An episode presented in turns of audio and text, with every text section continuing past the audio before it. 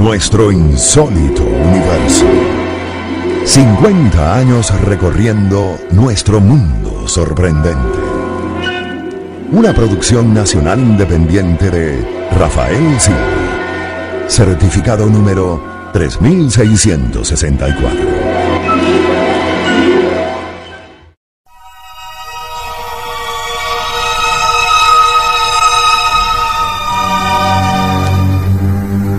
Años 40.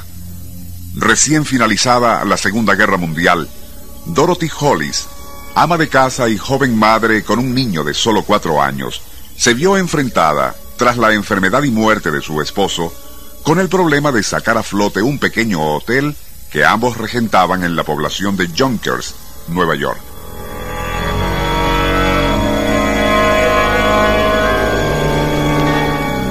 Pero a los crecientes gastos, escasa clientela y deudas acumuladas, se sumó una hipoteca de la cual Dorothy nada sabía y que estaba a punto de vencer.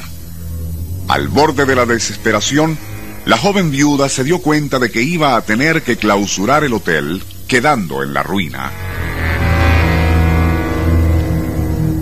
Poco imaginaba que su finado esposo le brindaría ayuda desde el más allá. El Circuito Éxitos presenta Nuestro insólito universo.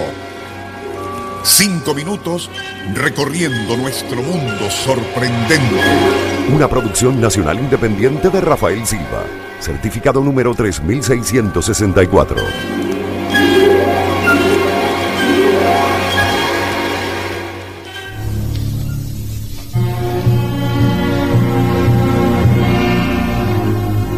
Como a los tres meses de haber fallecido el marido de Dorothy Hollis, uno de los empleados que aún permanecían en el hotel le mostró algo bastante curioso.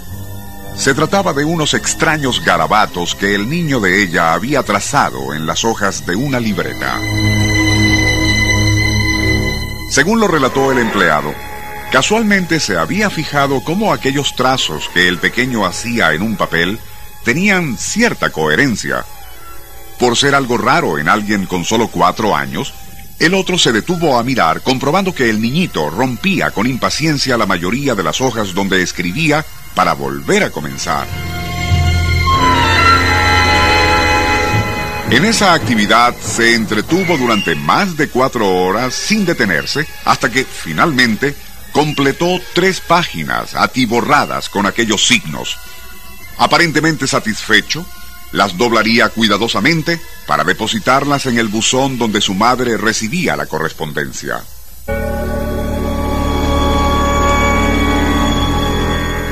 Intrigado por aquel comportamiento del nené, el empleado abrió el buzón para sacar las hojas y examinarlas.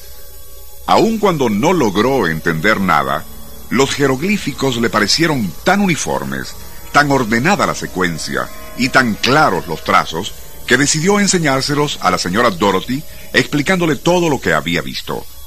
La joven viuda, tras examinar aquellos escritos, no podía creer que habían sido hechos por su niño, ya que parecían ser signos taquigráficos. A fin de asegurarse, los llevaría ante un experto, y éste los identificó como una variante, algo anticuada, del sistema taquigráfico Pitman, Aún así, no le fue difícil transcribir lo que allí decía.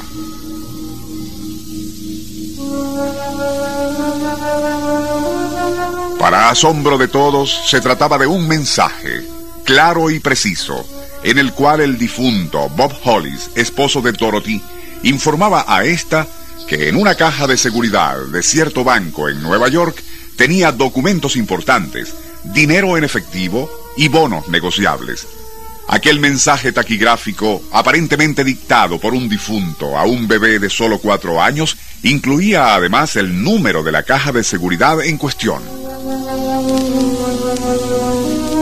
Aún incrédula, Dorothy se comunicaría con el banco, comprobando que todo era cierto, y sería gracias al dinero y bonos negociables como pudo cancelar la hipoteca vencida, pagar otras deudas y realizar mejoras en el hotel.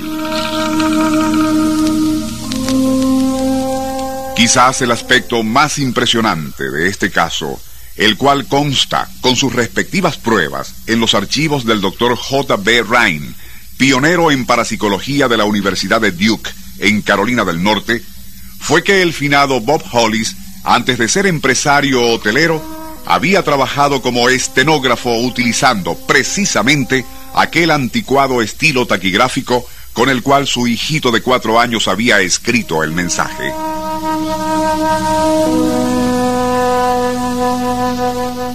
Dictó entonces Hollis desde el más allá y a través de su pequeño hijo aquella información que salvaría a su viuda de la ruina? Si bien la mente racional desdeña la intervención sobrenatural en lo ocurrido, ¿cómo explicar entonces el que un niño de solo cuatro años pudiese escribir en un sistema taquigráfico obsoleto información específica que solamente su padre muerto conocía? El Circuito Éxitos presentó Nuestro insólito universo. Cinco minutos recorriendo nuestro mundo sorprendente.